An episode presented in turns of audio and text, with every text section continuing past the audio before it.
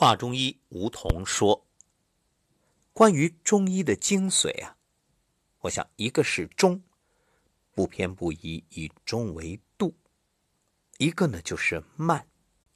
人们常说中医是慢郎中，就觉着中医治病，它不会像西医这样立竿见影。实际上，中医是慢吗？还真不慢。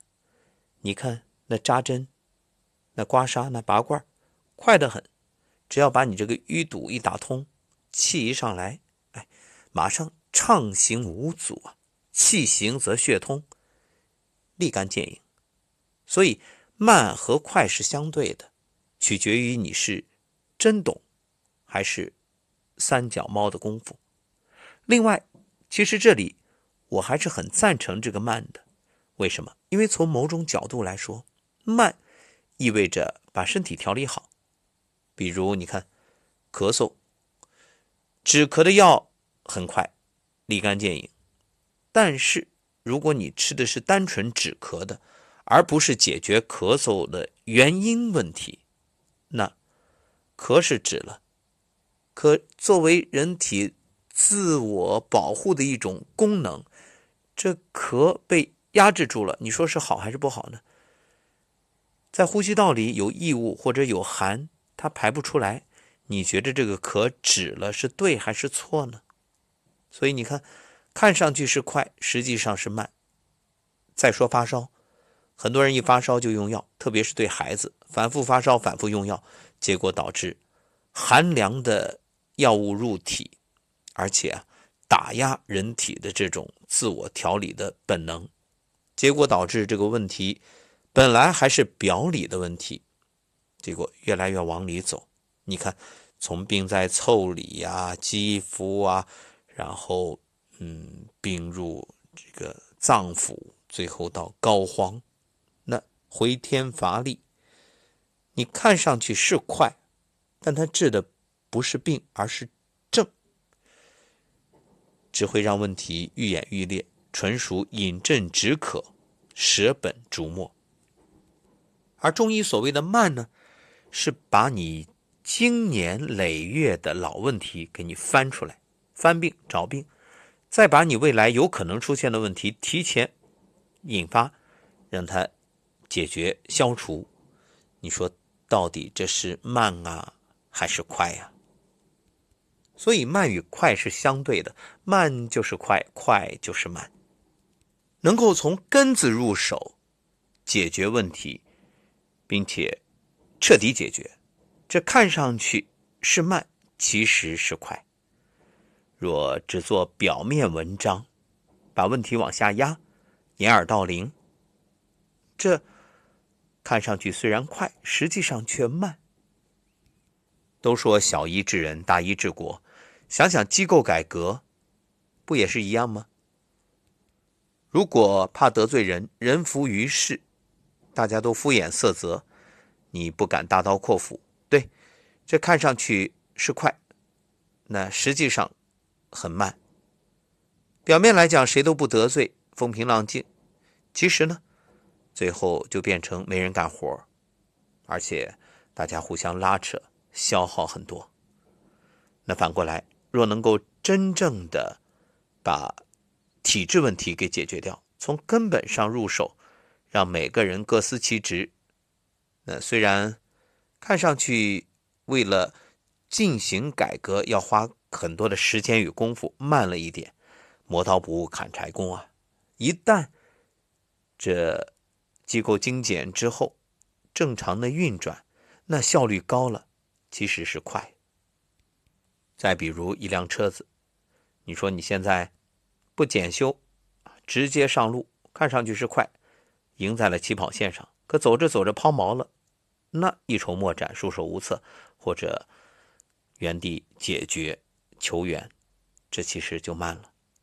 那反过来，我出发之前先做一个彻底的检查，然后呢，信心满满的上路，一切运转正常。这虽然耽误了前面一点功夫，但后边都能赶回来。这看上去慢，实际上又快了。所以人们说中国传统文化是宝库，而中医则是宝库的金钥匙。弘扬中华传统文化，首先就是弘扬中医。所以，中医的精髓就是道。想想看，为什么会有天灾人祸？为什么很多人这个事业不顺、工作不顺、情感不顺，反正啥啥都不顺？这时我们就想到了古人所讲的天人合一。所以说，中华传统文化其实是圣贤教育。圣贤教育的根本就在于。让凡夫俗子能够超凡入圣。什么叫圣人？圣人其实才是人正常的状态。很多人说圣人都高高在上，离我们很远，不是。其实每个人都要追求这种圣人的状态。所谓内圣外王。我们来听听不同的宗教不同的认知。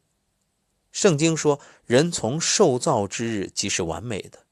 佛教说，人是万法具足，拥有五眼六通者，是得大圆满者。道家说，道大天大地大人亦大，狱中有四大，而人居其一焉。人为真人，为与道相合者，为明天地大道者。儒家说，圣人是得大本者，是天人合一者，可听无声，可视无形。所谓无声呢？你看，千里耳或者说顺风耳可以听到，其实就是高频与低频。那可视无形呢，就是能见到肉眼见不到的多维空间的事物。我们先说听，超声波、次声波，这个人听不到，只能听到超声波和次声波之间的这个音频，这种声波。那看呢，紫外线、红外线看不到。只能看到紫外线、红外线居中的这一段光波，所以真正的圣人就是我们看不到的，他能看到。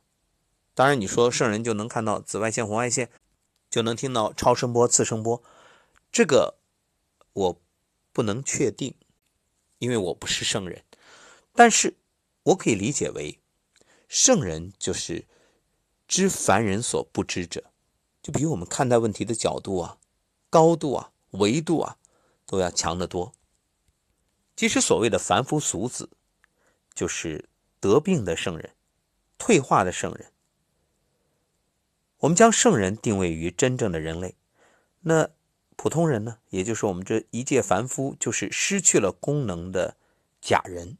当然不是说假人就不是人啊，这是相对于真人来说，就我们要做的。不断的提升认知，提升维度，让自己朝着圣人的方向努力。前面说到，不同宗教信仰不同，教义不同，但其实殊途同归，异曲同工，在一个高维层面里，它是相通的。你看，我们说圣人本来应该有的这些功能，在现代人眼里啊，这都是好厉害特异功能，所以我们没有这些功能了，这些功能潜藏起来了，没有开发出来。所以叫潜能。实际上，你看，我们真正掌握的功能很少很少，我们的潜能大有可为，只是很多人不信啊。你失去了圣人的记忆，所以没了智慧，不知道我是谁，由圣人变成了凡人。到现在呢，凡人连自己真正的身体结构都不知道。所以你看，世界上有很多的人体研究院、研究所、生命科学研究院等等。那目前啊，我们还是只知有精气神。如果细分阴神、阳神、三魂七魄、先天意识、后天意识，很多人是不懂的，都变成了未知。实际上，中医就懂。中华传统文化就是中国特色，中国所独有的中医，可医病，可医人，医心、医国、医天。因为中华传统文化是天人合一，天人合一，这里合两个一。第一个是一二三四的一，第二个就是中医医学的医，所以只有向中医来求医，才能得到大道，才能懂得治理。没有中医，怎么修正身心呢？你说靠西医，西医呢，基本停留在术的层面，当然也有气啊，也有法，但是要论道，那还得说是中医。大学》有云：“物有本末，事有终始。知所先后，则近道矣。”知本就是知。中国传统文化的根本，第一要务是修身正心，然后齐家治国平天下，绝对不能本末倒置。心不正，身不修，就是肉眼凡胎，就不知道自己是谁，不见正心而不知本性。也许有人不以为然，确实是。其实不怕不知，就怕自以为是。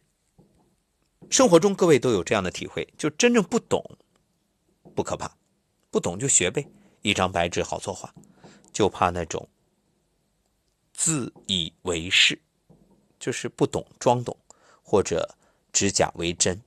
所以你会发现啊，有些人的意识非常执着，非常刚强，别人说什么都听不进去啊，就觉得自己是对的。其实你所认知的。就算是冰山，也不过是一角，只占本我先天之心百分之五都不到。一叶障目，不见泰山，又何能知道宇宙真相呢？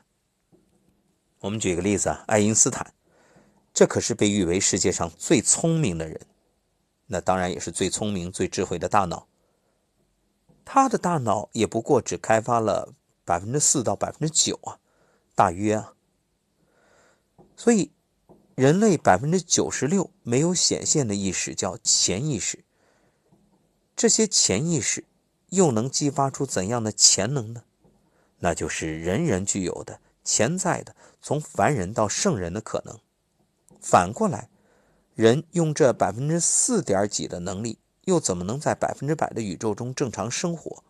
又如何去面对百分之九十五以上、接近百分之九十六的暗物质和暗能量呢？